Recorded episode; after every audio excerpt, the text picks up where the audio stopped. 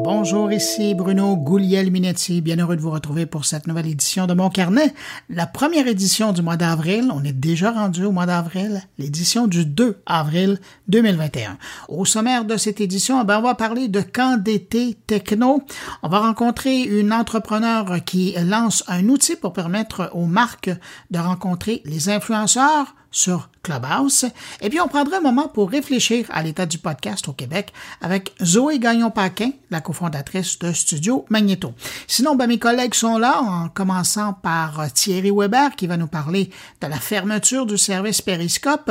Patrick White revient sur le lancement des rendez-vous de l'info chez le diffuseur québécois Novo. Stéphane Ricoul nous propose un exercice de comparaison dans le domaine des entreprises et de leur transformation numérique. Et puis, Jean-François Poulet nous parle de formation dans le secteur du UX avec son invité Jérémy Cohen. Alors voilà pour le sommaire de cette édition. Sinon, un mot pour vous rappeler que vous pouvez toujours vous abonner à l'infolettre Mon Carnet. En passant sur moncarnet.com, vous trouverez le lien nécessaire pour le faire.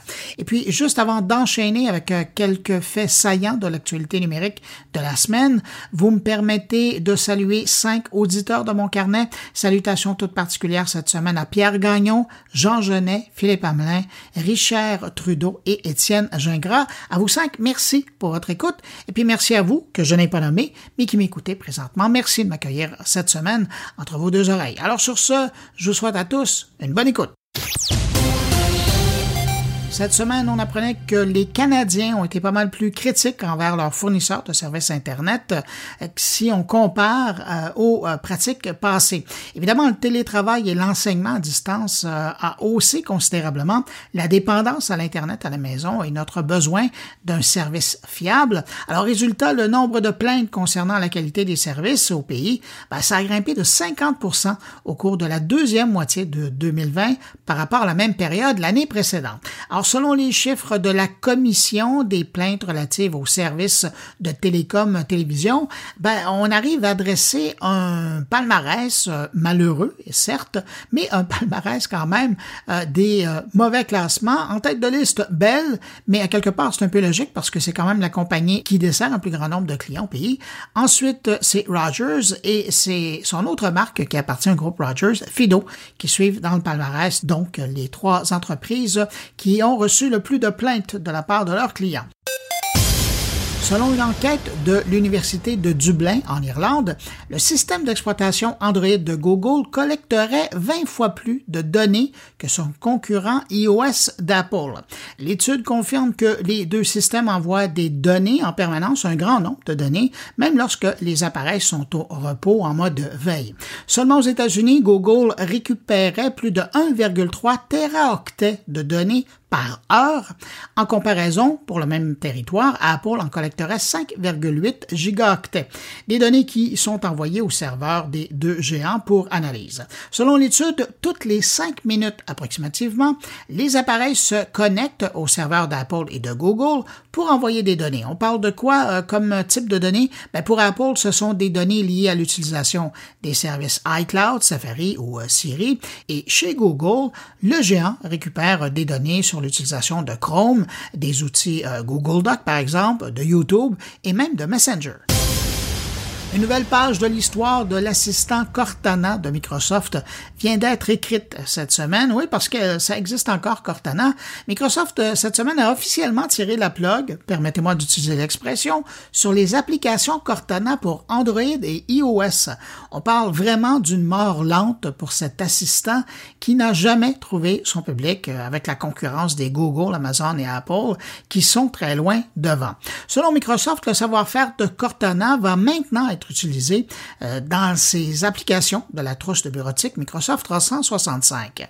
Et parlant de fin, il y a également le service de diffusion de vidéos en direct Periscope qui appartenait à Twitter, qui a fermé ses portes cette semaine. Mais euh, pour ça, on y reviendra un peu plus tard avec Thierry Weber.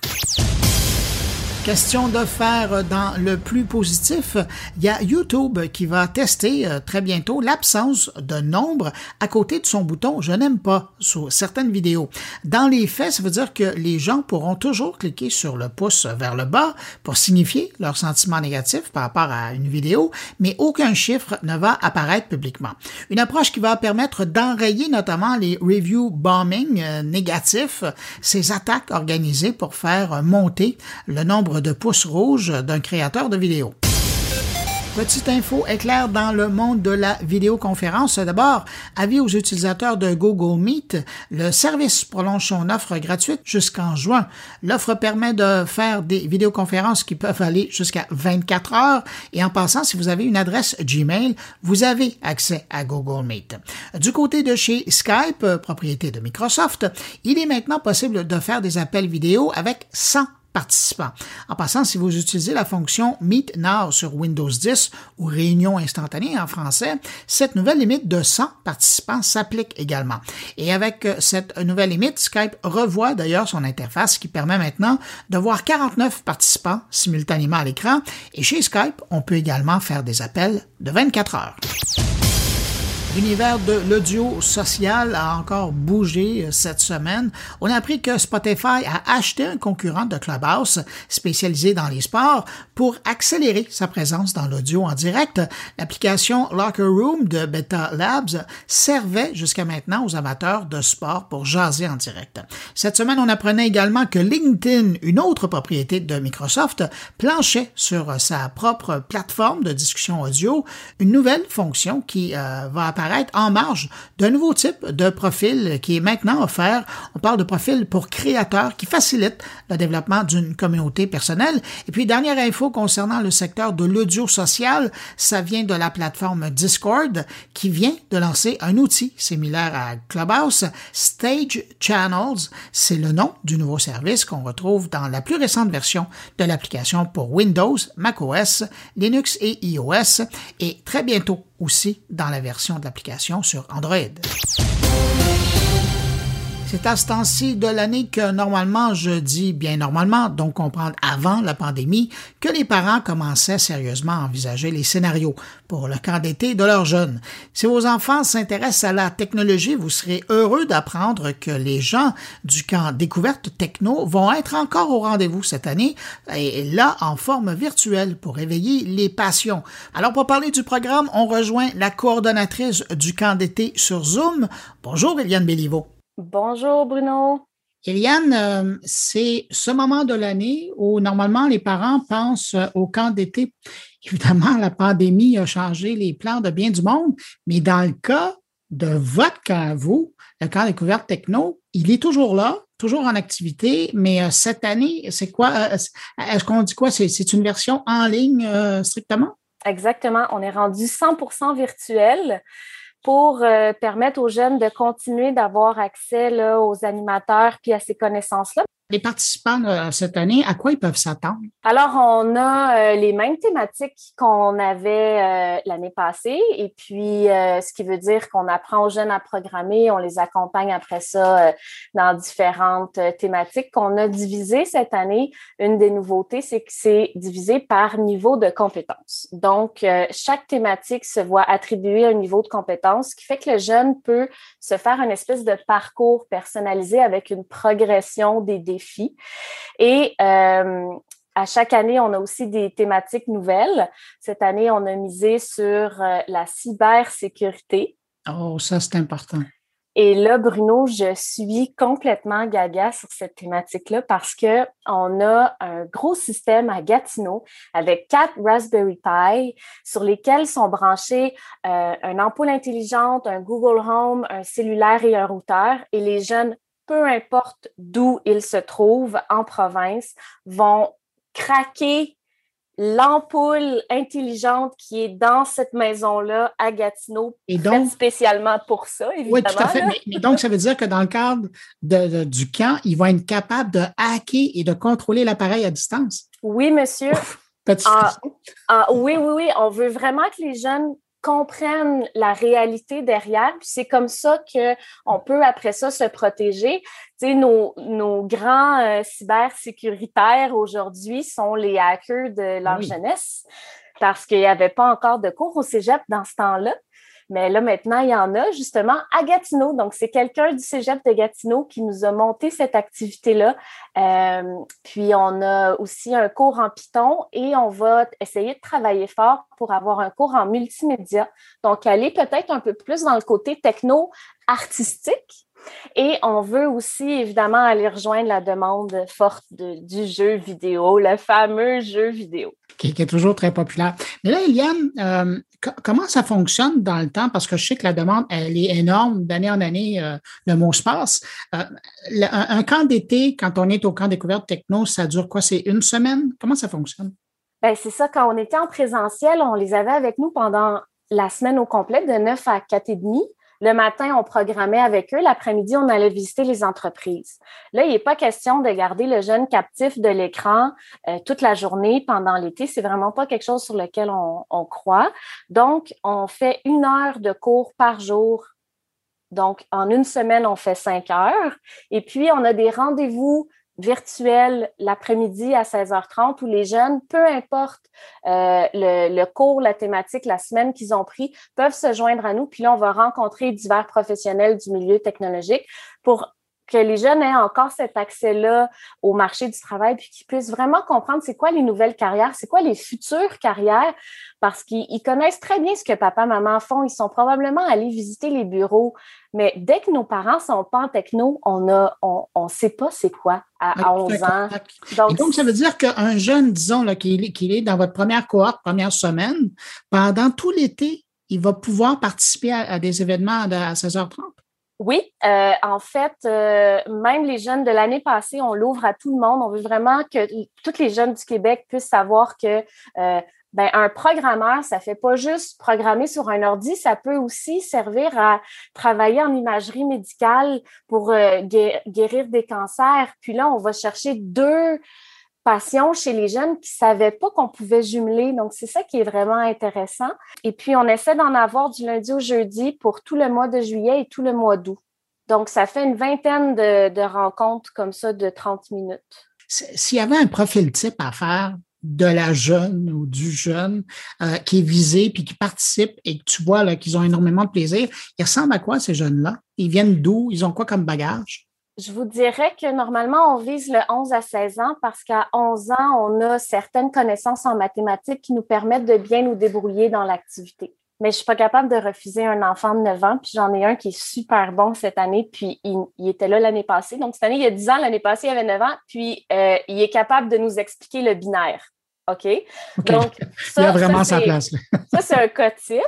Par contre, à 11 ans, c'est vraiment initiation à la programmation. C'est vraiment pour que le jeune puisse voir si c'est quelque chose qui l'intéresse. Euh, il n'y a pas rien d'autre, juste euh, une, connaissance euh, de base là, de un écran, ce qu'ils ont tous eu parce qu'ils ont eu l'école à la maison avec probablement un Zoom ou un Google Teams ou quelque chose comme ça. Puis après ça, s'il y a un intérêt, ben on a notamment cette année aussi développé une thématique où on touche un peu à tout. Donc, en cinq jours, on fait un peu de IA, un peu de microprocesseur, un peu de cybersécurité pour ouvrir les horizons. Puis là, si le jeune accroche sur quelque chose, il va pouvoir aller chercher la thématique de la semaine complète, puis pousser plus creux dans son intérêt. Évidemment, j'ai un bon taux de retour. D'année en année, j'ai plusieurs jeunes qui reviennent, pendant l'été, le jeune revient plusieurs fois. C'est rare que quand ils se disent Ah ouais, peut-être que moi, la techno, ça m'intéresse que, qu'on les voit juste une fois.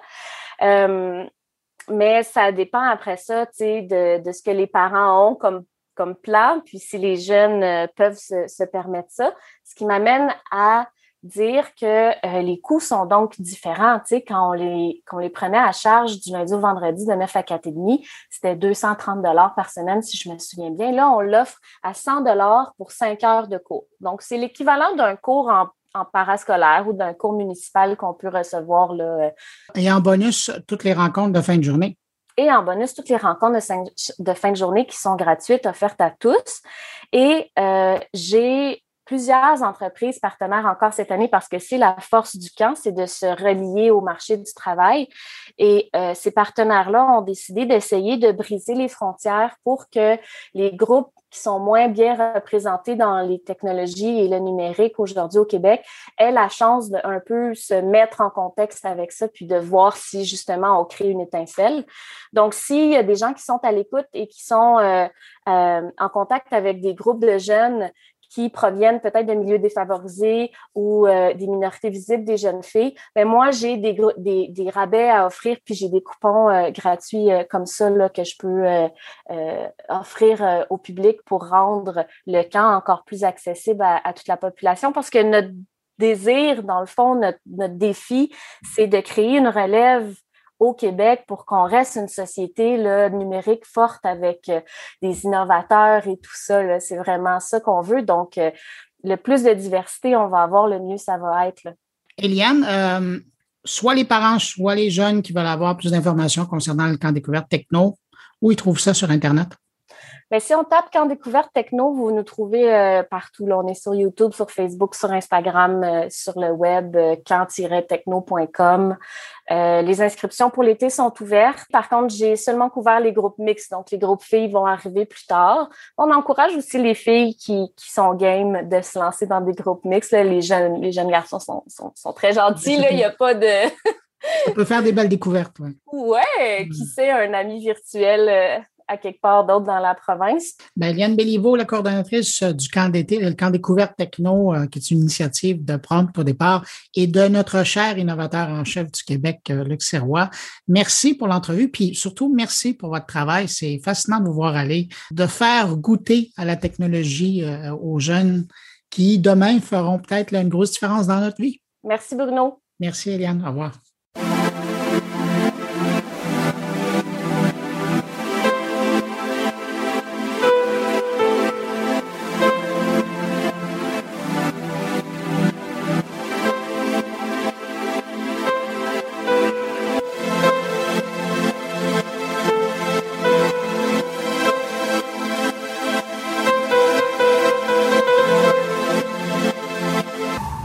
On va faire un tour à Paris, rejoindre une experte de Clubhouse. Je pense que c'est la meilleure façon de la présenter.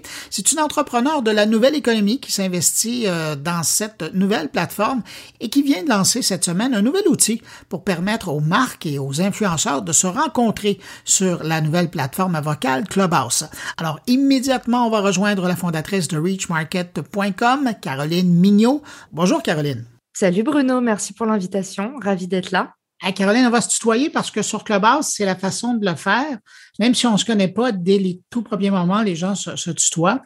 Euh, ça fait très Silicon Valley comme ton d'ailleurs. Mais la raison pour laquelle je voulais absolument euh, te parler, il y a une actualité. Tu as lancé un outil, mais avant de parler de ça, moi, ce qui m'intéresse, c'est de savoir ton, ton intérêt pour Clubhouse. Parce que si je parlais à un joueur de poker, je dirais que euh, l'expression, là, c'est all-in. Et quand on parle de Clubhouse, euh, quand je vois ton utilisation, ta présence sur Clubhouse, euh, tout ce que tu investis comme travail sur Clubhouse, tu as vraiment cette approche très all-in sur Clubhouse. Là. Tout à fait. Euh, je dirais que c'est un, c'est un peu un trait du métier euh, quand on fait du gros marketing, c'est qu'on aime beaucoup itérer. On a besoin sans arrêt de tester des nouvelles choses. Et en fait, c'est cette, multitude de petits tests qui fait qu'au final, on finit par identifier des niches, euh, des choses sur lesquelles on a enfin de l'attraction. Et du coup, c'est un petit peu un, métier de fourmi. Par contre, quand je me mets à, à étudier un réseau, j'ai envie d'en comprendre tout de suite les mécanismes. Et effectivement, pour moi, pour en comprendre les mécanismes, il faut tester. Donc, il y a il faut y investir du temps, euh, il faut créer des vraies relations avec les gens pour voir vraiment euh, les opportunités euh, qui, en découlent. Et du coup, c'est pour ça, c'est comme ça que je me suis retrouvée sur Clubhouse. Alors que tu as raison de le souligner. moi, je suis pas quelqu'un qui vient du milieu de l'influence marketing. je viens vraiment du milieu du marketing tout court et j'ai rencontré sur Clubhouse beaucoup de marketeurs comme moi. Et c'est pour moi une espèce, une espèce de transition entre un podcast live et un LinkedIn humain j'aime que tu mentionnes euh, LinkedIn parce que j'allais justement faire un parallèle avec ça. Est-ce que, évidemment, Clubhouse, on peut y aller comme, comme, comme personne et euh, aller passer un bon moment, écouter, discuter avec des gens, mais euh, est-ce qu'il n'y a pas un volet pour les gens qui sont dans le domaine des affaires ou qui cherchent à, de la formation continue, un peu comme LinkedIn maintenant le propose. Il y a différents endroits où vraiment, si on cherche, on trouve et on peut s'informer. On peut même se former sur LinkedIn maintenant. Est-ce que Clubhouse, c'est pas aussi ça pour ceux qui savent trouver? Tout à fait. Bah, je vais te dire, c'est d'ailleurs pour ça que je te dis, c'est le seul réseau social sur lequel en fait je trouvais de la valeur euh, et, et, que je trouvais euh, intéressant. Et je vais dire que Clubhouse irait un peu plus loin dans la démarche, c'est que sur LinkedIn, tu as quand même une communication qui est travaillée. Et ce que j'aime beaucoup avec Clubhouse, c'est que c'est vraiment de l'expertise à nu. Et mhm. je trouve que même en, termes d'appréciation des soft skills des gens avec lesquels euh, tu échanges, c'est quand même, euh, c'est pour ça que je te disais plus humain. Euh, c'est que sur LinkedIn, ça reste quand même quelque chose qui est un extrêmement policé. Et puis deux, sur LinkedIn, finalement, tout est public. T'as pas ce degré de granularité que tu peux avoir dans des rooms clubhouse où tu as des rooms privés, tu as des rooms social quand c'est du mutual follow, et puis tu as des rooms publics. Et puis les rooms publics, parfois, il y a trois personnes. Donc tu dis pas la même chose que sur LinkedIn où tu sais en fait qu'à partir du moment où tu euh, tu, entreprends une communication, eh ben finalement, c'est quelque chose qui reste et c'est quelque chose qui est à la vue de tous. Tandis que Clubhouse, on est vraiment dans l'éphémère. Ça va rester dans la mémoire des gens, mais on, est, on demeure dans le domaine de l'éphémère. Mais il y a aussi une, euh, j'aimais ce que tu as dit. Il y, a, comme quelque chose de plus, de plus léché sur LinkedIn au niveau des communications. On sent la stratégie dans certains cas, mais sur Clubhouse, à un moment donné, ça passe par la voix. Donc, il faut vraiment qu'il y ait un fond de vérité là, dans, dans la communication, dans, dans ce que les utilisateurs font. Tout à fait, et tu as raison de, de, dire le mot vérité. Alors déjà par rapport à l'authenticité, donc le rapport à l'autre, et puis aussi, euh, je trouve que ce qui est, ce qui est intéressant, c'est que sur LinkedIn, tu prépares tes interventions. Ce qui est intéressant avec Clubhouse, c'est que tu vois vraiment à quel point euh, l'expertise est, assise dans le sens où tu peux pas improviser. Il y a des gens qui montent sur le stage, ils vont te tester sur tout un tas de sujets, et c'est aussi là où, en tant que professionnel, l'exercice il est très intéressant parce qu'on est capable de monter très vite en compétences justement et de se diversifier. C'est que voilà, il n'y a pas de à la fois, c'est vrai que c'est ta voix, c'est ton feeling, tout ce que tu véhicules en tant qu'humain, et puis c'est aussi ta vraie expertise sans phare, sans possibilité de t'appuyer sur quelqu'un d'autre, sans possibilité de préparer. Euh, et du coup, voilà, il y a cette double, je trouve qu'il y a cette, cette, double caractéristique. Euh, Caroline, s'il y a quelque chose qui sort de Clubhouse, c'est cet aspect de bienveillance encore aujourd'hui. On verra dans les mois à venir, mais encore aujourd'hui, c'est le cas. Et s'il y a quelqu'un au niveau de la francophonie qui la représente, cette bienveillance-là, et prend-le comme un, compliment, c'est probablement toi. Hein. Parce que je regarde tout le travail que tu fais, toutes les notes que tu prends, le partage que tu fais ensuite sur euh, ta page, sur Clubhouse de, de profil. Tu as été jusqu'à créer un guide de, club, de Clubhouse euh, qui est disponible sur le web. Oui, tout à fait. Bah déjà, merci beaucoup, euh, Bruno, pour ce que tu dis. En fait, la façon dont ça s'est fait, au final, c'est vrai que c'est pour rendre service. Et puis, pour être tout à fait sincère avec toi, c'est aussi parce que moi, j'adore construire des choses. Et euh, c'est vrai qu'il y a l'aspect communautaire, mais il y a aussi le fait que tu mentionnais l'éphémère. Moi, l'éphémère, je trouve que c'est dommage parce que parfois, il y a, il y a des pertes. Et si tu veux, c'est aussi, euh, c'était pour donner à la communauté, et puis c'était aussi pour pas que ce soit gâché, de façon ultra frugale. Euh, J'entendais des, choses très intéressantes, on faisait des tests, et je me disais, bah oui, c'est à la portée que de seulement euh, une petite partie des personnes. Et puis surtout, je me disais, bah tous ceux qui sont pas là, finalement, ils ont perdu ça, et au final, ça nuit à tout le monde parce qu'on passe tous notre temps quelque part à se répéter les mêmes choses. Et du coup, c'est vrai que j'ai commencé à documenter pour faire partager, et puis aussi, voilà pour le plaisir simplement de lancer un projet, de créer quelque chose et de faire quelque part avancer un peu, euh, euh, un peu le schmilblick. Caroline, si on se parle cette semaine, c'est parce que avec ta boîte, tu lances, on appellera ça une, place, un marché où tu veux faire du, du, réseautage, du maillage entre les marques et, les individus. Qu'est-ce que c'est au juste? Tout à fait. Bah, c'est une plateforme du coup de mise en relation. C'est ça qu'on met derrière le terme un petit peu biscornu de place de marché. En fait, l'idée, c'est qu'on s'est rendu compte qu'il y avait une traction à deux niveaux. Euh, de un, il y avait l'arrivée de marques qui euh, se demandaient comment euh, investir Clubhouse et qui n'ont pas forcément les codes pour modérer des rooms et qui peuvent vouloir aussi éventuellement faire de l'influence sur Clubhouse. Donc, on avait des marques arrivées avec cette double demande.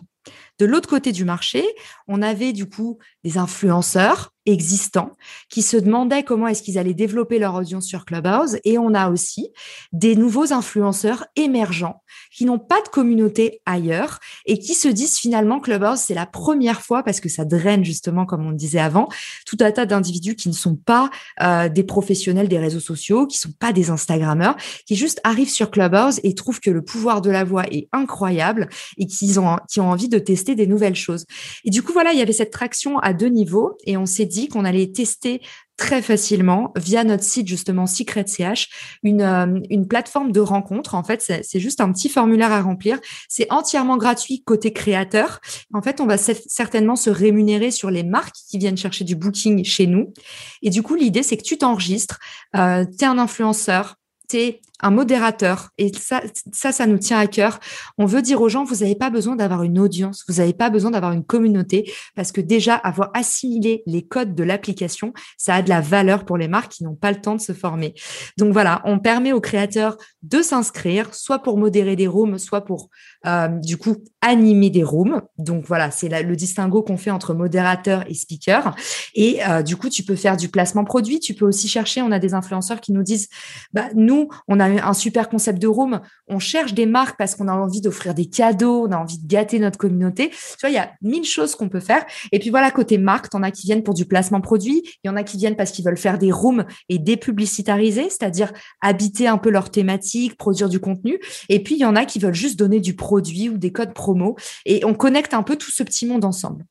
Ah ben c'est chouette ça. Et donc, à partir de maintenant, donc c'est fonctionnel? Les gens peuvent y aller et s'inscrire? Oui, depuis hier, depuis hier euh, précisément. Donc, euh, tu es la première personne à en parler. Caroline Mignot, fondatrice de reachmaker.com, merci d'avoir pris du temps de nous parler.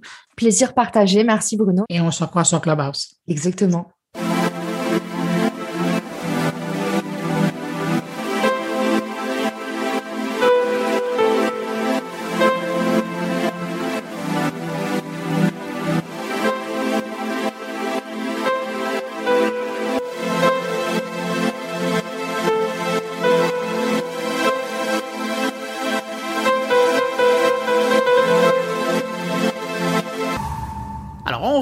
Au Québec maintenant. La semaine dernière, j'apprenais que la cofondatrice du studio de production de podcast Magneto, Zoé Gagnon-Paquin, annonçait son départ de la boîte cinq ans après sa création.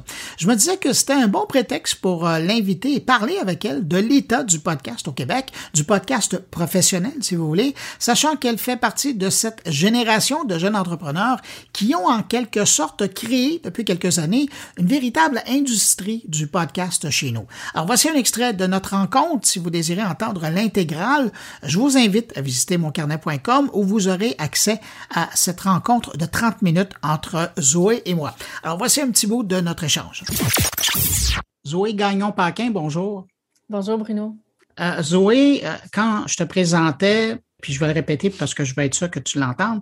Si moi, on dit que je suis un des pionniers du podcast au Québec, toi, tu es une des pionnières et des pionniers en général du podcast moderne au Québec. Il y a eu comme une deuxième vague, il y a eu une, une vaguette pendant des années et des années, et puis à un moment donné, il y a eu, euh, il y a cinq, six ans, un mouvement euh, qui est parti et puis euh, et Magneto, mais il y avait d'autres joueurs euh, aussi qui étaient dans, dans, le portrait. Et tu fais partie de cette génération d'entrepreneurs qui ont rendu professionnel la, la, production de podcasts au Québec. Et ça, on, le doit à des gens comme toi, on te le doit particulièrement dans le secteur culturel. Quand tu regardes ça, là, tu te retournes et euh, tu regardes ces cinq ans qui ont passé rapidement. Mm-hmm. Euh, qu'est-ce qui te vient en tête? C'est intéressant la distinction que tu fais entre podcast old school et euh, balado moderne. Euh, je ne m'attendais pas à ça. Je pensais que tu me présenterais comme une pionnière du balado culturel. non, je pense que c'est encore plus profond, cette idée-là du balado moderne. Puis je le lirais aussi, comme tu le fais, à la professionnalisation. Je pense que cette vague-là, c'est parti d'une conviction que j'avais dès 2016 que le balado était inévitable dans son déploiement sa croissance, tout était là. Puis là, évidemment, c'est arrivé, mais moi, je ne suis pas évidemment surprise de ça. J'étais absolument convaincue euh, qu'on était au début de quelque chose avec le balado et c'est pour ça que j'avais une pleine confiance dans l'idée de dire, ben, on fonde un organisme dont euh, le modèle d'affaires, la, mission, l'activité est exclusivement basé sur le balado, sur des projets balado, des services balado, de la création. Donc, pour moi, c'est évident.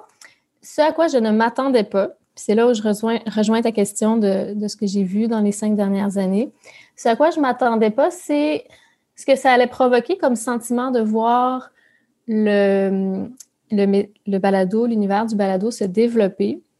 On pouvait intellectualiser que ça allait arriver, mais c'est vraiment au moment où on le constate que on arrive à voir toutes les possibilités. Parce que quand je parle de sentiments, je parle vraiment de, de vision. Euh, c'est beaucoup plus concret aujourd'hui ce qu'on peut faire avec le balado à mes yeux qu'il y a quatre ans, il y a cinq ans. Est-ce que tu as l'impression que c'est plus concret parce que les gens comprennent mieux? Parce qu'il y a eu une période d'éducation, euh, une période de reconnaissance de ce que ça pouvait amener. Parce qu'il y a cinq ans, le podcast au niveau des, des créateurs culturels, mais aussi des gens d'affaires, c'était quelque chose qui était beaucoup moins connu que ça l'est aujourd'hui. As-tu l'impression que ça, ça a joué? Ou est-ce que c'est uniquement dans la tête des créateurs de podcasts qui, eux, ont une meilleure idée de ce qu'ils peuvent faire avec? J'ai envie de. Moi, j'ai envie de parler d'écosystème parce qu'à mon sens, c'est ça qui se développe. Évidemment, c'est pas terminé. Mais là, on a un début d'écosystème de, de podcasts, de balado, ce qu'on n'avait pas du tout en 2016. En 2016, s'il y avait un écosystème, c'était vraiment l'écosystème des gens comme toi, des old school, des vieux de la vieille qui faisaient tous leurs podcasts amateurs, qui se connaissaient entre eux.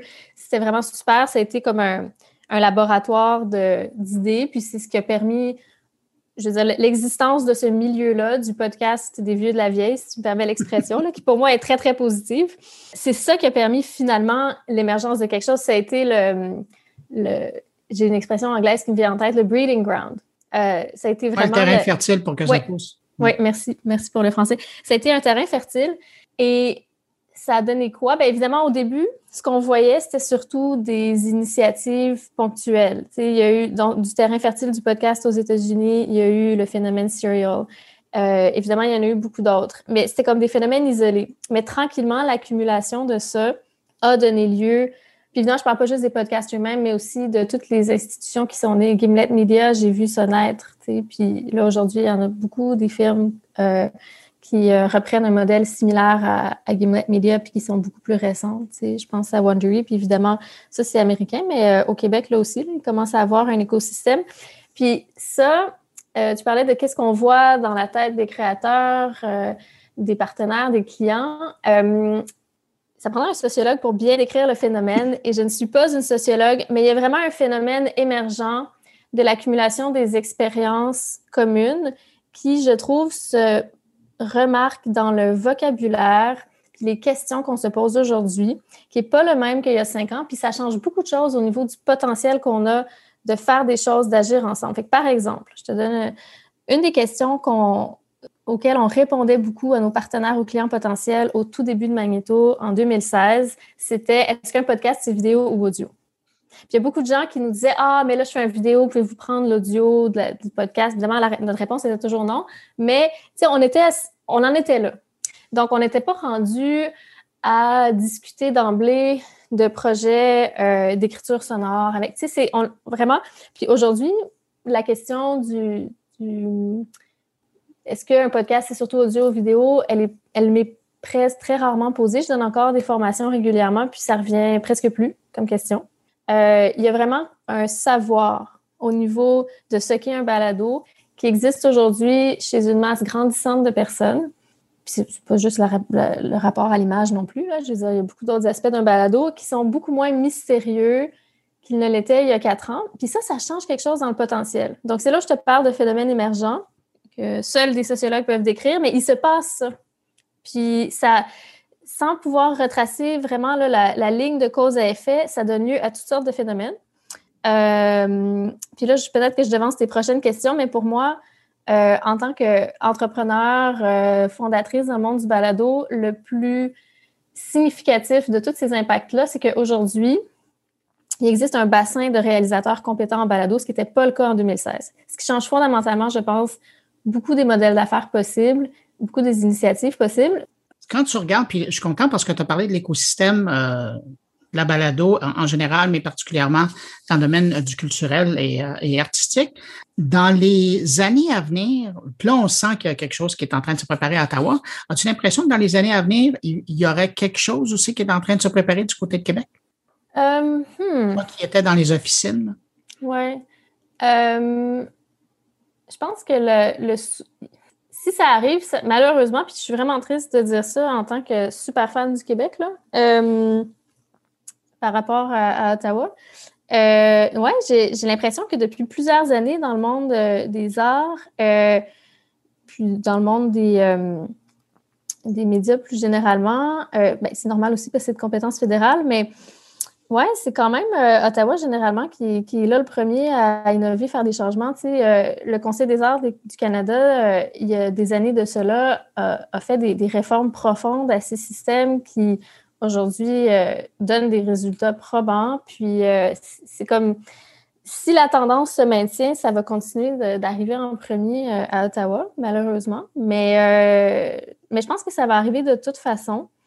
Euh, il y a une différence de moyens aussi. Hein, euh, c'est juste pas les mêmes sommes qui sont disponibles de part et d'autre. Puis ça, ça se reflète dans les initiatives qui sont prises. Euh, évidemment, il y a toute la question de la radiodiffusion. On se demande encore si le, balado doit être considéré en même temps que les révisions sur les dispositions législatives sur la radiodiffusion. Puis comme ça, c'est de compétence fédérale, c'est comme si cette réponse-là elle a un peu survenir avant le reste. Mais, tu sais, si moi j'avais une baguette magique, là, je... demain matin, euh, ce que je ferais, puis s'il y a des gens euh, au gouvernement qui nous écoutent euh, facilement rejoignables, je suis facilement rejoignable. Non, mais moi, je crois vraiment, là, il n'y a personne qui, qui, va faire du lobbying pour le balado parce que c'est un, un, phénomène en émergence. Il y a pas, d'habitude, les, les, gens qui font du lobbying, c'est sont engagés par une corporation pour en faire. Mais là, il n'y a personne qui fait ça pour le balado, tu sais. Euh, mais vraiment, euh, moi, je pense que ça vaut la peine de faire du lobbying pour le balado parce que là, l'opportunité qu'on a en ce moment, c'est vraiment euh, de devancer puis d'accélérer des transformations excellentes qui vont augmenter notre capacité de déploiement culturel parce que le balado, c'est un excellent outil pour ça.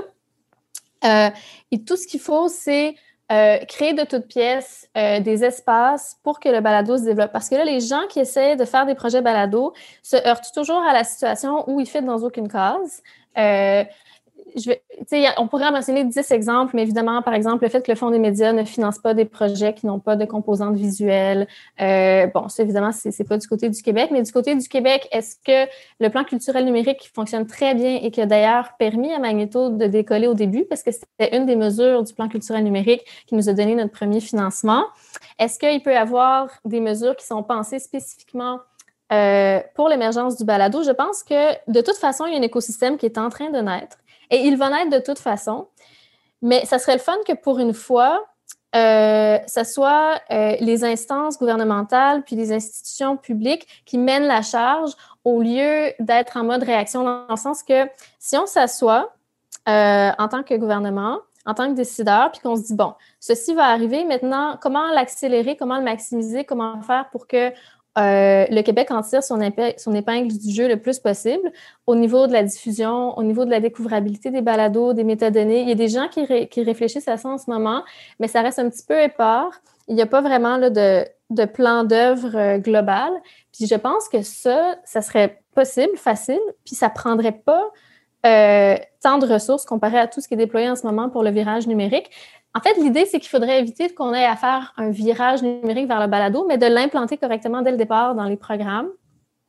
Euh, ça, ça aiderait beaucoup parce que c'est comme une chance inespérée qui ne va probablement pas revenir, où là, on assiste au déploiement d'un nouveau médium. Puis quand on y pense, on a combien de sens? Comme humain, on a cinq sens. Là, euh, on n'a pas comme huit. Là, fait que là, il y a comme tout le...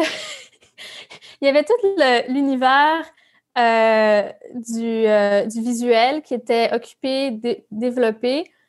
Là, il y a comme une nouvelle zone qui s'ouvre, la zone de l'audio. Euh, on n'aura pas comme une autre chance avec un autre sens dans 10 ans. Après ça, là, quand la zone de l'audio va être développée, quand l'industrie va s'être mis les mains dedans, ça va être, ça va être cristallisé.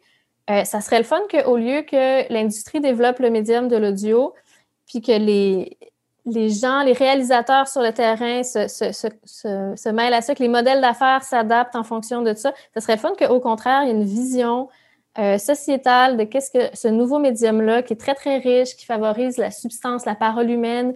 Euh, pour les femmes, c'est merveilleux, le balado. Euh, évidemment, on n'a pas d'image. Pour plein de raisons, c'est vraiment un, médium à explorer.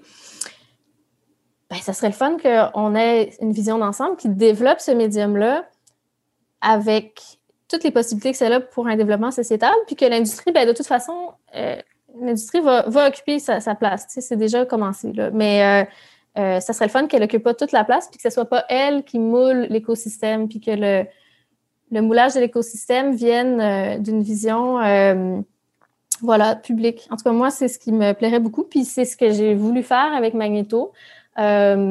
Puis là, je me suis rapidement rendu compte des limitations d'un seul organisme au BNL. Euh, voilà. Mais euh, je suis contente qu'on ait au moins apporté dans ces cinq dernières années l'idée euh, d'un certain type de balado qui, justement, appartient à Patrimoine Canada. Les balados qu'on fait à Magneto sont des contenus culturels en très, très grande majorité. Parfois même ce qu'on pourrait véritablement qualifier d'œuvres artistiques, pas tous. Certains, c'est plus contenu culturel, d'autres sont œuvres. Mais dans tous les cas, c'est pertinent que des organisations publiques, euh, le plan culturel numérique, le ministère du patrimoine canadien se disent, OK, ben, comment est-ce qu'on peut faire pour que ce type de contenu-là euh, explose? Parce que là, pour l'instant, il y a très, très peu d'organismes qui réussissent à faire des choses comme ça. Puis c'est pas parce qu'on manque de talent, c'est pas parce qu'on manque de, réalisateurs visionnaires, c'est tout simplement parce que il n'y a pas de moyens, l'écosystème n'est pas développé. Puis là, il se développe autour d'une industrie qui finance euh, des balados là, corporatifs. Puis nous, notre modèle à Magneto, il était fait exactement pour tirer parti de ça, un peu sur le modèle de Robin des Bois, tirer parti de ça. Donc, nous, on faisait euh, notre argent avec des projets, comme j'ai tout mentionné tout à l'heure, donc euh, Cossette, Excel d'or, tout ça. Et euh, avec notre modèle d'emploi temps plein des gens, on dégageait du temps pour faire des projets euh, à caractère plus artistique, plus culturel. C'est un équilibre extrêmement euh, essoufflant à maintenir. Et si c'est ça la seule possibilité pour faire du balado culturel, honnêtement, ça ne lèvera pas. Il faut, faut, vraiment qu'on ait d'autres possibilités. Puis c'est pour ça que je, je fais un appel euh, aux auditeurs mystérieux euh, de ton podcast qui peut-être euh, pourraient avoir une influence à ce sujet-là. Si vous désirez entendre l'intégrale, je vous invite à visiter moncarnet.com où vous aurez accès à cette rencontre de 30 minutes entre Zoé et moi.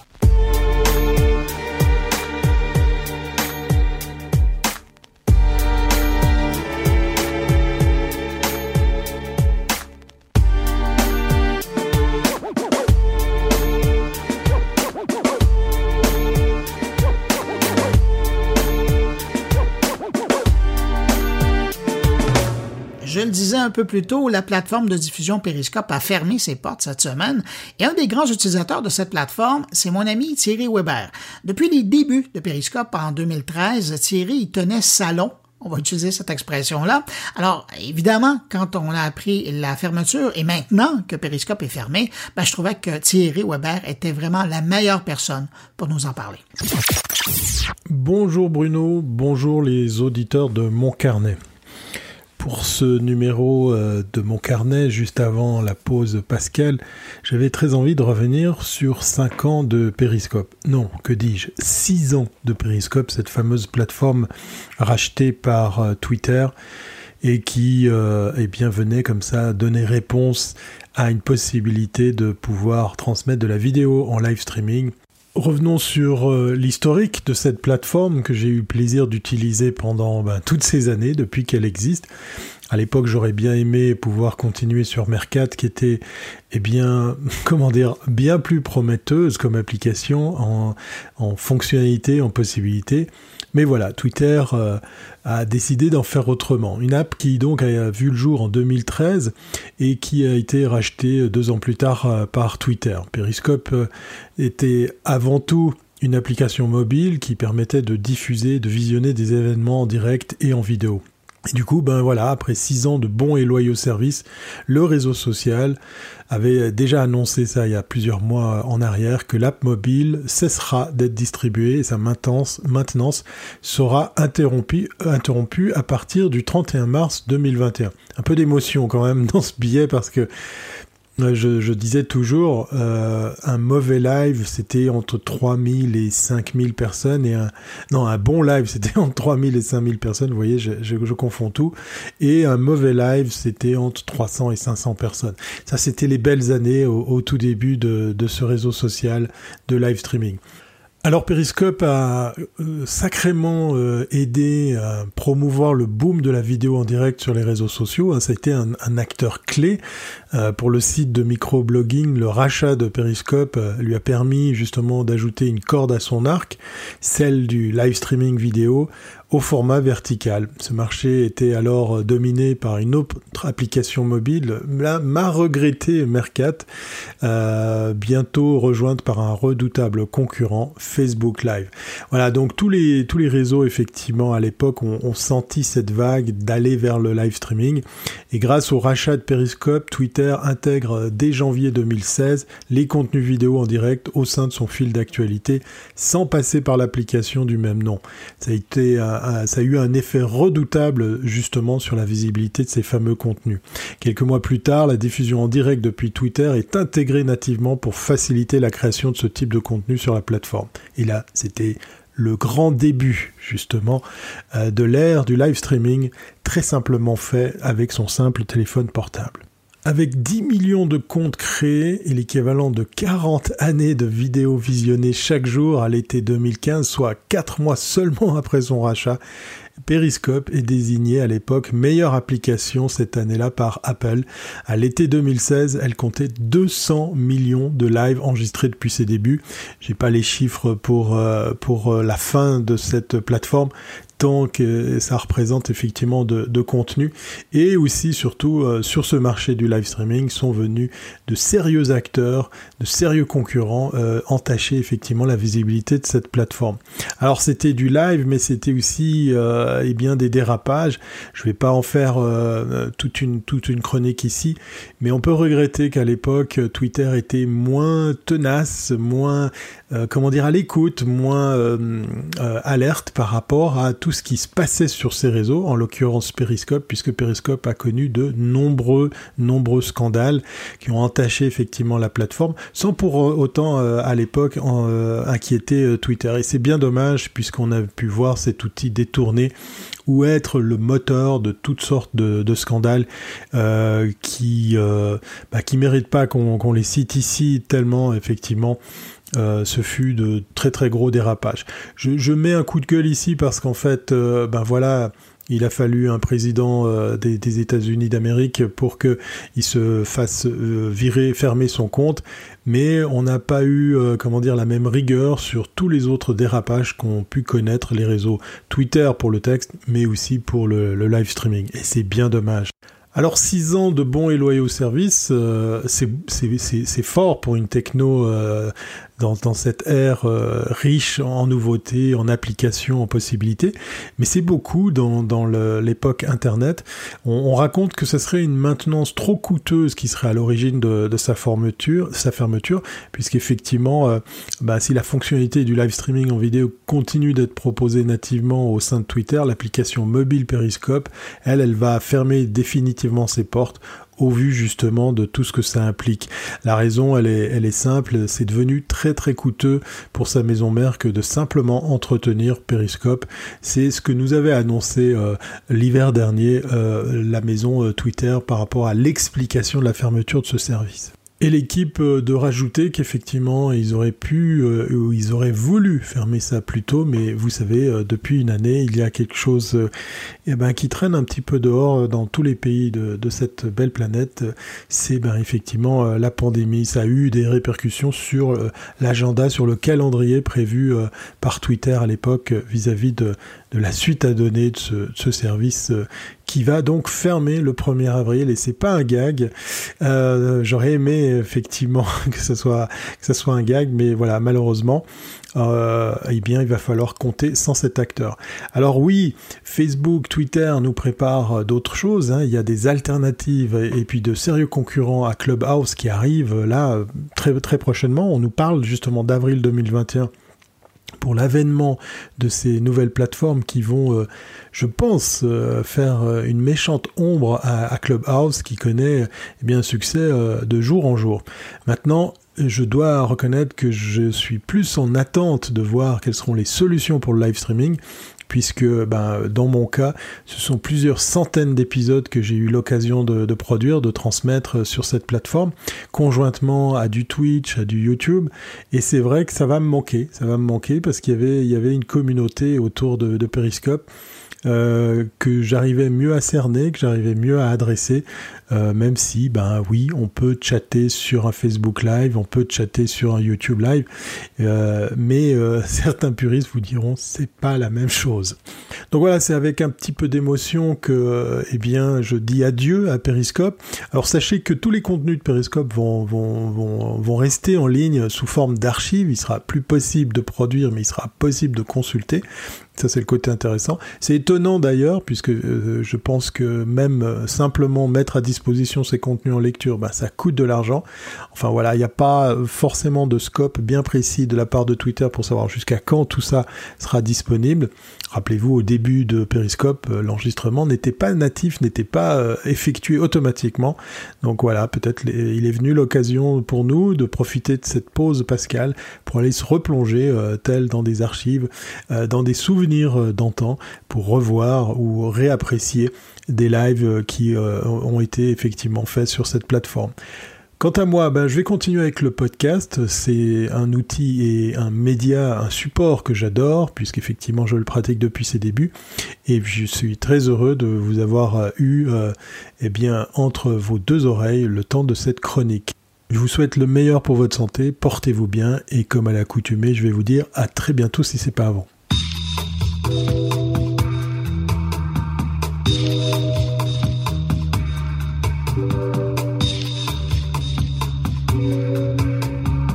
Semaine, Stéphane Ricoul nous propose un exercice de comparaison dans le domaine des entreprises et de leur transformation numérique.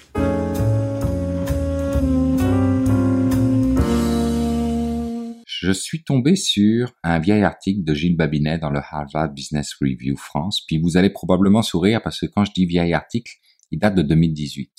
Sauf que trois ans dans l'âge numérique, ben, c'est trois ans d'évolution extrêmement rapide, donc je me permettais de qualifier de vieil article. Cet article faisait une analyse rapide de ce qui freinait réellement les entreprises, les grandes entreprises, euh, dans leur transformation numérique. Et ça me semblait intéressant de comparer sous deux angles l'article avec ce que l'on vit nous ici en Amérique du Nord. Donc l'angle comparatif avec nos propres grandes entreprises en Amérique du Nord et l'angle évolution de la chose depuis 2018. Parce qu'en trois ans, il s'en est passé énormément de choses. Si le rapport investissement versus résultat semble défavorable en quelque sorte dans de nombreux projets de transformation numérique, certains facteurs prédominent particulièrement, puis il y en a quatre et je vais passer à travers.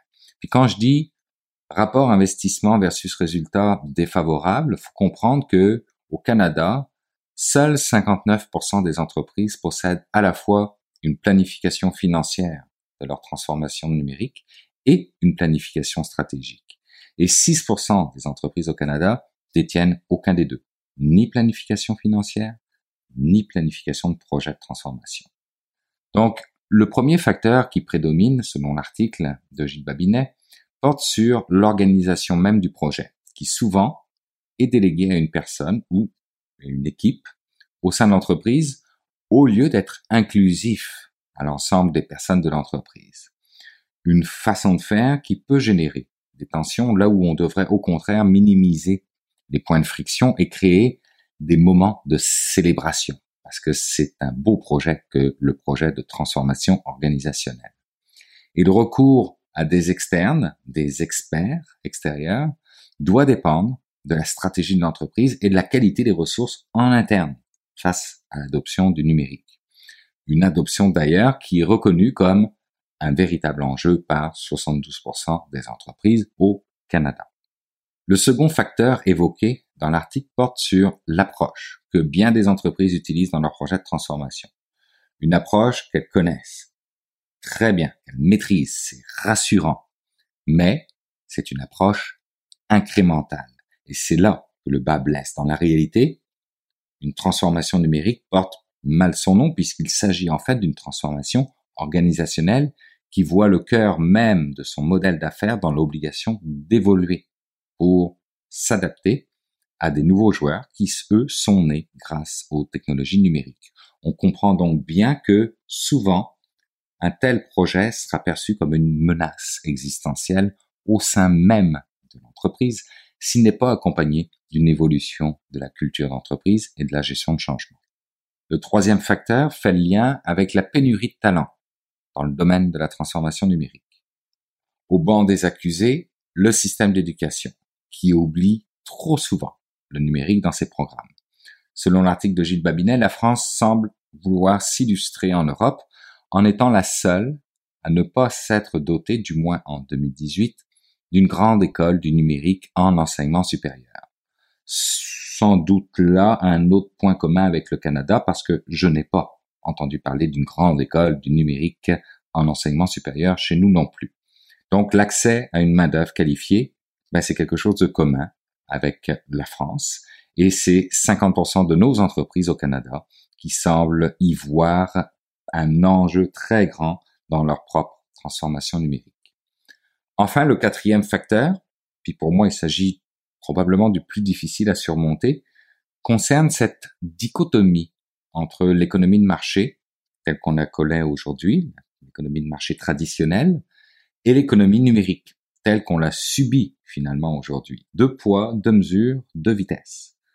Le problème, c'est que l'une est en train de prendre l'ascendant sur l'autre et l'autre est en train d'y résister fortement car bah, c'est son arrêt de mort si elle ne le fait pas. C'est une impasse qu'il va falloir dénouer à un moment donné.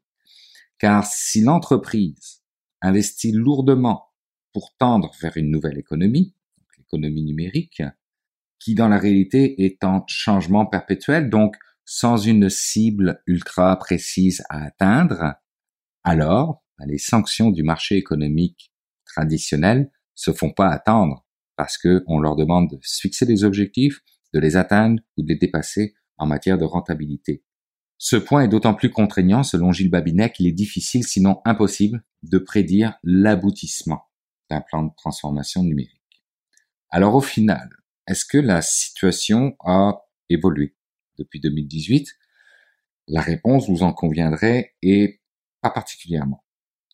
L'autre question que je me posais au début portait sur l'existence ou non d'éléments différenciateurs entre la France et chez nous, puis là encore, la réponse est pas vraiment.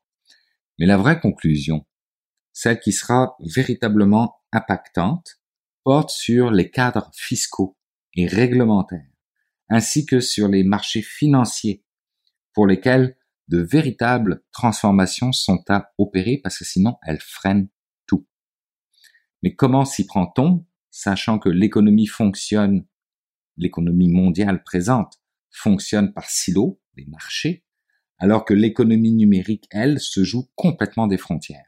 Une question qui donne certainement bien des mots de tête à nos dirigeants politiques, qui sont, eux, sortis tout droit de prestigieuses universités qui, à leur époque, tout comme aujourd'hui, n'enseignaient pas ce qu'était le numérique.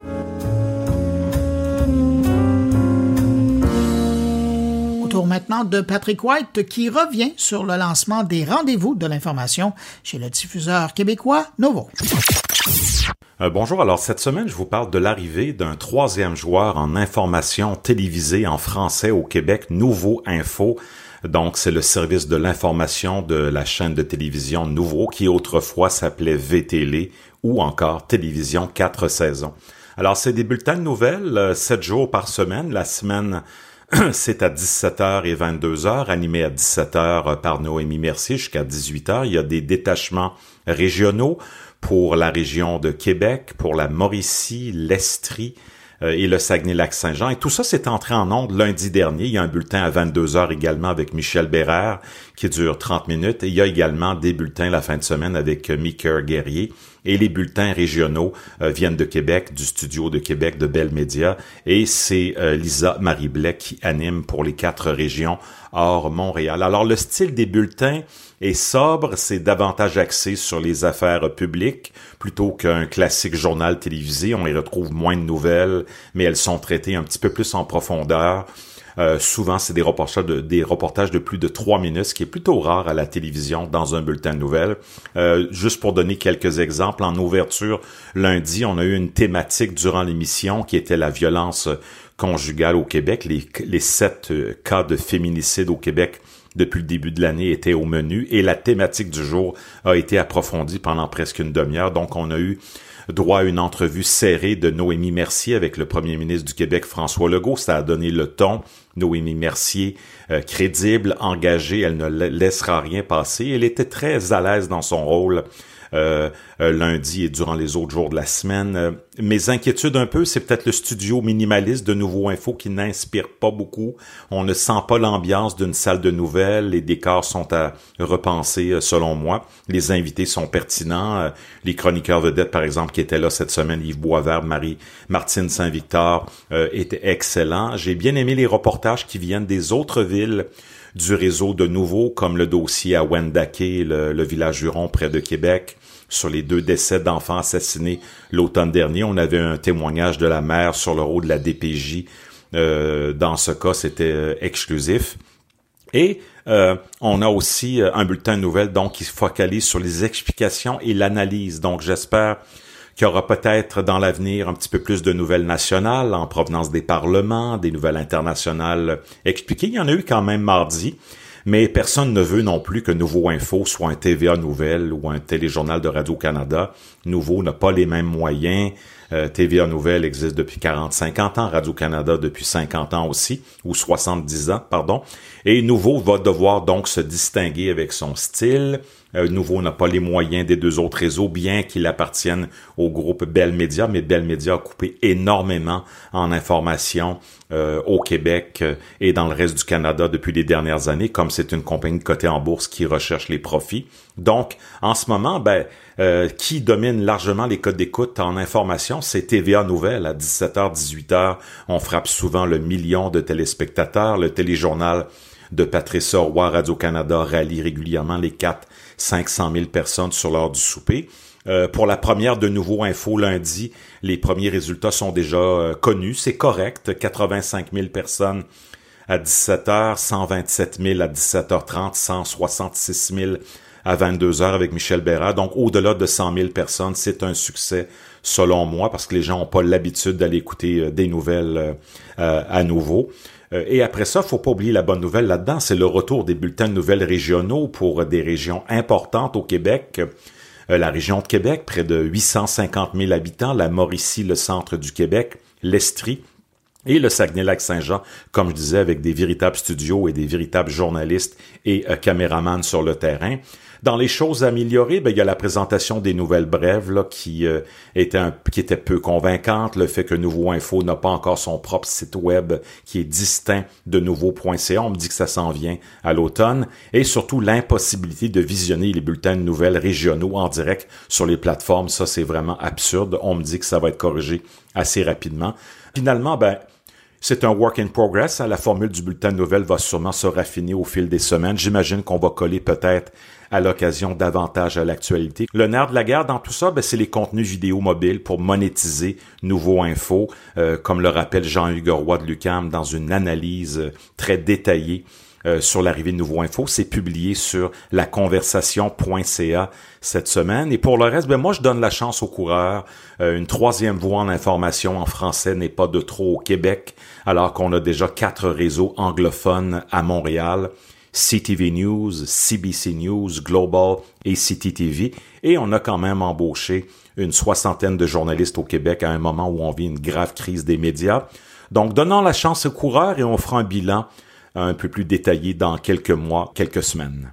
Merci. Bonne fin de semaine.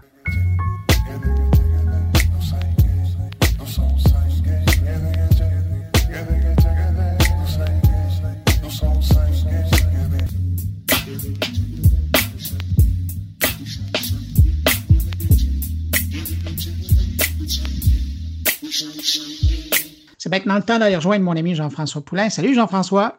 Bonjour Bruno. Jean-François, cette semaine, on parle de formation en UX, mais particulièrement quand on parle de formation, dans le cas du UX, c'est parce qu'il y a aussi un manque de ressources. Il y a un manque de ressources. Ben, il y a un manque de formation aussi. Hein. Au Québec, il y a la, maîtrise à l'Université Laval qui enseigne euh, maîtrise en interactivité. Il y a le, deuxième cycle aussi en commerce électronique au HEC rien directement relié tant que ça au UX. Puis des grandes écoles où il y en enseigne qui vont en faire pendant 4 ou 5 ans, c'est pas mal plus en France. Euh, il y a l'école de Nantes, euh, il y a, d'autres écoles comme ça. Puis là, cette semaine, ben, j'ai, j'ai eu le plaisir de parler avec quelqu'un avec qui on a parlé il y a trois ans d'un autre sujet. Et même entre-temps, il a écrit un livre euh, qui s'appelle le UX Design en théorie qui est barré, puis c'est écrit en dessous en pratique, donc le UX design en pratique.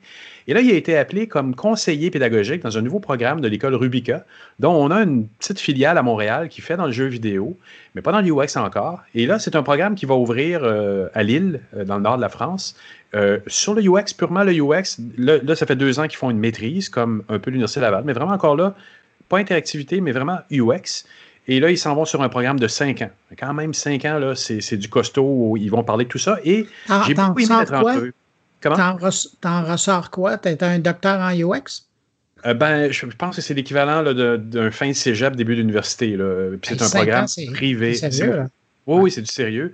C'est du costaud, comme dirait l'autre. Puis c'est intéressant parce que les, les, objectifs de Jérémy aussi, euh, ben, ben, de l'école probablement en général, c'est aussi de toucher à plus que juste le, UX numérique des écrans. C'est d'aller chercher un peu plus large. Et ça tombe bien parce que Rubica est aussi une école de design industriel. Donc, évidemment, l'objet, le, tout ce, tout ce avec les, choses avec lesquelles on peut interagir, on en a fait des entrevues là-dessus sur l'Internet des objets, les maisons connectées. Ben, c'est des choses sur, lesquelles ils veulent aller aussi. Donc, ça devrait être euh, intéressant à surveiller. Je pense que la, prochaine génération de UX, euh, ben, elle arrive déjà beaucoup de France, mais je pense que c'est pas terminé. Hmm. Jean-François, merci beaucoup pour cette rencontre euh, et ça va sûrement faire réfléchir bien des gens. Puis on se retrouve, nous, la semaine prochaine. Parfait. Merci, Bruno. Et pour le moment, on va écouter cette entrevue. Euh, effectivement, il y, a, des choses qui ont changé depuis deux ans. Je me suis investi euh, dans cette école de design Rubica, qui est à la base une école de design industriel. avec du coup on forme des, des, designers produits, produits industriels, des designers transport, et aussi des designers numériques, donc 3D, VR, AR, pour faire simple. Euh, et euh, au départ, j'y allais pour, euh, on m'a contacté pour donner des cours du X. Donc j'y suis allé, voilà, pour pour échanger, un peu me, me présenter. Et de fil en aiguille, j'ai compris que c'était une nouvelle filière qu'ils étaient en train de monter. Et on m'a proposé, en plus de donner des cours, bah, de, de, devenir en fait quelque part le référent pédagogique alors, je vais décrire un petit peu ce que c'est que le rôle de référent pédagogique, mais référent pédagogique de cette filière, euh, et ça m'occupe maintenant euh, à moitié de mon temps euh, de travail. donc, le référent pédagogique, c'est quoi? Il a deux casquettes. La première, c'est de définir le programme, trouver les intervenants, construire la, progression pédagogique, quelle matière enseigner à quel moment du parcours. Et la deuxième casquette, euh, c'est euh, d'être l'interface avec les étudiants, faire en sorte que tout se passe bien pour eux, que justement s'ils ont une problématique, soit liée au cours, euh, liées euh, à euh, des, des, problématiques au sein des projets qu'on est amené à leur donner, etc. Bah, c'est moi qui fais l'interface avec l'équipe au sein de l'école. Et c'est intéressant ce que tu dis. déjà, la prémisse que l'école était une école de design industriel à la base, c'est pas anodin. C'est quand même eux qui ont amené toutes les méthodologies que nous, on a dû appliquer à la dure dans les 20 dernières années. Donc, ils reviennent un peu aux sources en s'appropriant ou en, en voulant ouvrir un chapitre qui est carrément du UX vers un volet numérique. C'est intéressant, ça. Exactement. Donc je trouvais que c'était assez précurseur. C'est ça que j'ai vraiment trouvé intéressant dans le, dans le challenge. Euh, n'étant pas moi designer de formation, quelque part euh, c'était un peu euh, le genre de situation que moi j'aime bien, qui sont pas pas toutes tracées, où il y a beaucoup de choses à construire. Et, et donc euh, là où d'habitude on fait plutôt venir en fait des designers euh, de profession pour enseigner et pour euh, être membre du staff, bah là clairement on a fait appel à quelqu'un qui est pas issu du design, qui est issu plutôt du monde de l'entreprise, en l'occurrence de la gestion de projet me concernant, et mais avec une culture du coup de comment on a déjà intégré le design dans les organisations avec une autre clé de lecture, un autre regard. Et c'est ça que je viens amener aussi au sein de l'équipe. Et, euh, et, donc ça nous fait grandir mutuellement. Et c'est intéressant parce que là, ça veut dire aussi que tu, puis tu l'avais écrit dans ton article ou dans le post que tu as fait sur LinkedIn, qui m'a beaucoup intéressé, qui m'a interpellé en fait, parce que tu disais euh, que tu aimerais amener le UX dans un angle qui est pas nécessairement numérique ou du moins qui est pas nécessairement les écrans. Et là, le fait d'être euh, justé avec une, une, une, école de design industriel, tu pourrais très bien aller dans cette direction-là. là. Exactement. Moi, c'était vraiment. Euh, J'y serais pas allé si on avait vraiment cantonné ah oui. ça, euh, soit à faire des formations UX, UI, ou euh, même si c'est que UX, mais euh, cantonné au digital. Euh, parce que déjà dans ma posture, moi en tant que freelance, c'est pas quelque chose. Enfin, c'est quelque chose pour lequel je je défends en fait ces positions un peu comme Don Norman l'avait conceptualisé, de dire voilà, c'est tous les points de contact d'une expérience, y compris exact. dans l'espace de non digital. Euh, et donc moi, je, je, travaille sur des projets qui sont pas pas forcément que liés au digital. Euh, et donc clairement, le fait qu'il y ait eu carte blanche là-dessus euh, et, et qu'il soit ok en fait pour aller investiguer sur des secteurs en fait qui sont euh, plus proches en fait de l'industrie et du coup pas forcément liés au digital. Euh, mais c'était ce que je trouvais moi de super intéressant en fait dans le challenge. Et, et par ailleurs, on, on, voit toi et moi étant des freelance que l'industrie a besoin de UX qualifiés et en manque. Il y a beaucoup de gens qui apposent le mot UX à côté d'un titre de designer ou d'anthropologue de, ou de, peu importe, mmh. mais les méthodologies suivent pas toujours ou la connaissance de cette interface humain-machine. Euh, toi, quel est ton constat de l'état de l'industrie à ce niveau-là? Je pense que on est en train d'amorcer un virage, il y a une maturité qui augmente. C'est-à-dire quand moi je me suis lancé, clairement c'était euh, c'était un peu euh, un peu l'Eldorado. Chacun en fait euh, y allait de sa vision de l'UX en fait et euh, et euh, essayer de la pratiquer comme comme bon lui lui semblait. Maintenant il commence à y avoir des formations, quelques formations en tout cas qui font qui font office de de référence euh, ouais. En tout cas en France, je connais pas le marché forcément euh, à l'extérieur. Euh, et donc en tout cas, dans le domaine du digital, ça commence à bien se structurer. Là où je pense qu'il y a encore une grosse carte à jouer, euh, c'est euh, dans des industries comme euh, le jeu vidéo, même des jeux de plateau, dans des parcs à thème, dans par rapport à des organisations, dans le domaine de la santé. Et il y a énormément en fait de choses à faire. Il y a de la demande mais c'est pas forcément formalisé comme ok on a besoin d'un UX designer on sait qu'on a des problématiques on sait pas aujourd'hui comment les adresser et quand on arrive et qu'on leur présente les méthodos ils disent ah bah, bah c'est canon en fait c'est exactement ça qu'il faut en fait, pour travailler ouais. sur des vrais sujets et donc euh, on n'a aucun problème à trouver des projets à faire avec eux ou même des débouchés pour nos étudiants quoi. En tout cas, ce qui, ce qui compte, c'est d'être capable de d'expliquer au-delà du terme en fait qu'on va employer pour son métier. C'est qu'est-ce qui se cache derrière en fait, qu'est-ce qu'on va apporter à un projet, euh, et quels sont les outils qu'on va utiliser pour que les gens puissent mieux se projeter et, euh, et qu'il n'y ait pas de mésentente en fait sur le ah mais je pensais que toi t'intervenais qu'à la fin du projet parce que tu faisais ouais. des jolis euh, des jolis dessins ou je sais pas quoi. Mais non mais moi je suis capable d'amener bien bien bien bien plus de choses avant.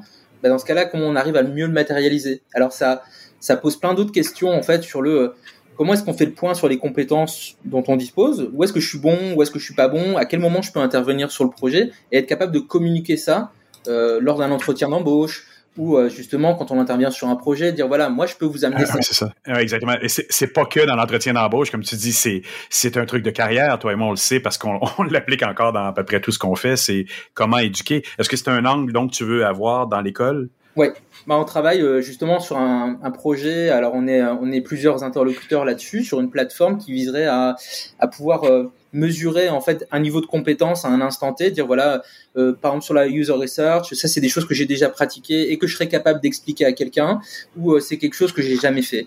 Euh, sur l'animation d'atelier, pareil, sur le, euh, le fait de pouvoir faire de l'idéation, du prototypage, du test, etc. Donc sur toutes les, euh, les thématiques, tous les, toutes les étapes du processus, être capable de faire parler les gens sur le comment tu te situes par rapport à ça avec des questions neutres pour pas que ce soit orienté et d'avoir une, une formalisation visuel, très visuel, de euh, voilà l'état de mon profil par rapport à, aux compétences requises. Et euh, ça, ça peut servir pour les étudiants pour voir en fait leur progression. Quand on va les mettre ensemble sur un projet, de se dire bah tiens là il vous manque dans l'équipe en fait quelqu'un qui est bon en user research par exemple. Il faut qu'on trouve quelqu'un qui a ce profil. Intéressant. Et après tu peux tirer le fil jusqu'à effectivement pour des recruteurs euh, trouver les bons profils au sein d'une équipe en disant là, il nous faut quelqu'un qui soit vraiment bon là-dessus parce que qu'est-ce qui va faire la différence entre deux UX designers? T'en as qui vont être très bons dans l'animation d'atelier et d'autres qui vont être très bons en user research, mais ils auront le même titre. Et donc, ouais, comment on arrive ouais. à aller plus loin que ça en fait? Tu vois ce que je veux dire? Euh, ouais. Donc, là, il y a plein d'applications possibles et c'est un sujet qui est encore une fois passionnant et, et il y a assez peu de choses qui existent aujourd'hui pour vraiment pouvoir communiquer très clairement sur ses compétences et pas les points faibles, les points forts, mais juste là-dessus, moi, c'est mon, mon, point fort. Et, et donc, euh, s'il vous faut quelqu'un là-dessus, en fait, je suis la bonne personne. Ou à, à contrario, il vous faut peut-être un élément complémentaire, en fait, parce que là-dessus, je serai un peu moins fort. Comment, comment l'école, le, le, modèle, je, je, suis moins familier avec les écoles européennes ou françaises. C'est une école professionnelle, c'est dans le cursus public? Comment ça fonctionne? Est-ce que, est que même des gens du Canada pourraient assister à distance? Quel, est le, quel est le format? Alors c'est une école privée, c'est sur concours. Oui. Euh, du coup, euh, le, le, cursus, euh, on va dire standard, est, est sur cinq ans.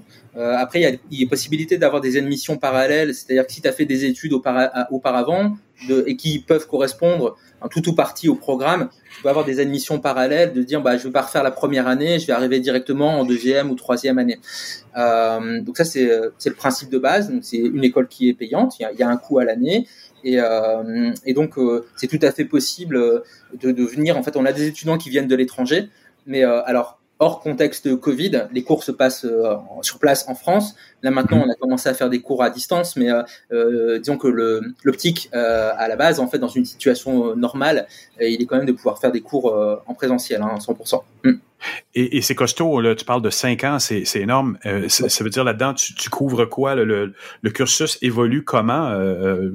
Bon, il n'y en a pas des masses des écoles comme ça. Je crois qu'il y a l'école de Nantes déjà qui donne. J'avais interviewé des gens là-bas. Oui. Euh, il y a euh, Strat, dans une certaine mesure les Gobelins peut-être, oui. oui. Euh, et, et, donc il va y avoir vous. D'ailleurs, vous êtes où, est, où va être euh, physiquement Rubica?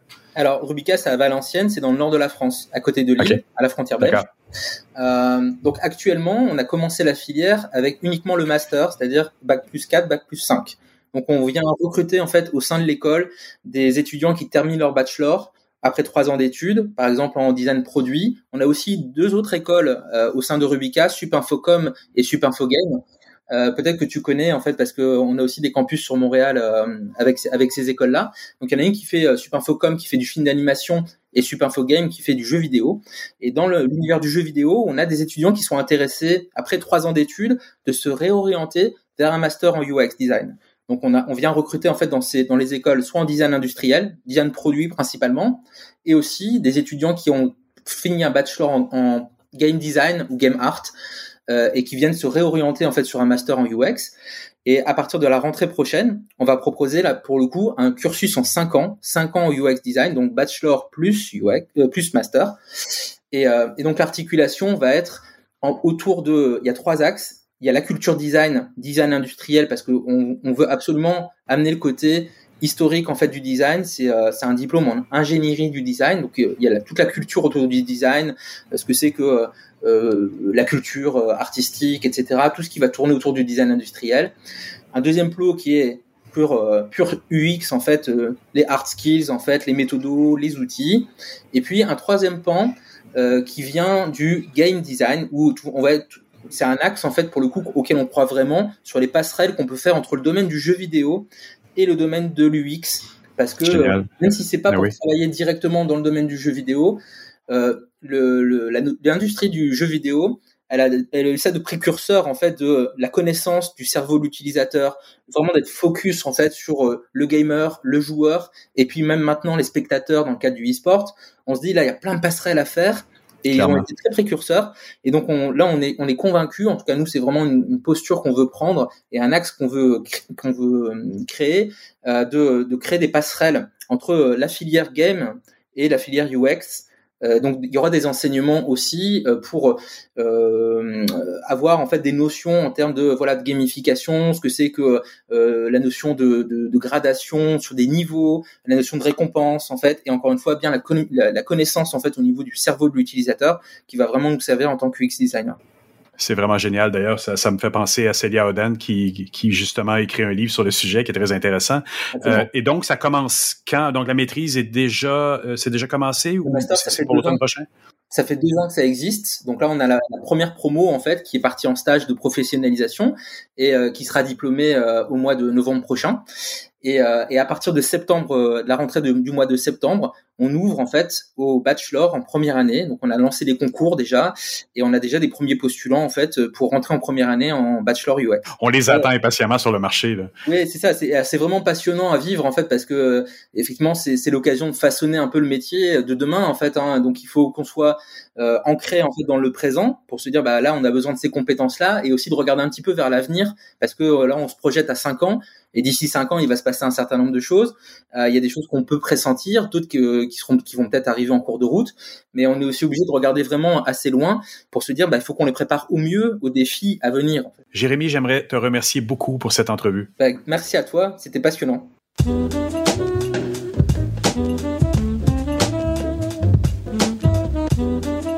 Ben voilà, c'est ainsi que se termine cette édition de mon carnet. J'espère que vous avez apprécié. Merci à mes invités. Merci à Thierry Weber, Patrick White, Stéphane Ricoul et Jean-François Poulain. Je vous le rappelle, n'hésitez pas à passer un mot autour de vous si vous pensez que mon carnet peut intéresser vos amis, connaissances, abonnés. C'est simple. Vous les invitez à se rendre sur mon blog, moncarnet.com, ou sinon à nous trouver, mon carnet, sur leur plateforme de distribution de balado préférée. Merci d'avoir été là. On se retrouve la semaine prochaine pour une nouvelle édition de mon carnet. Au revoir et surtout, portez-vous bien.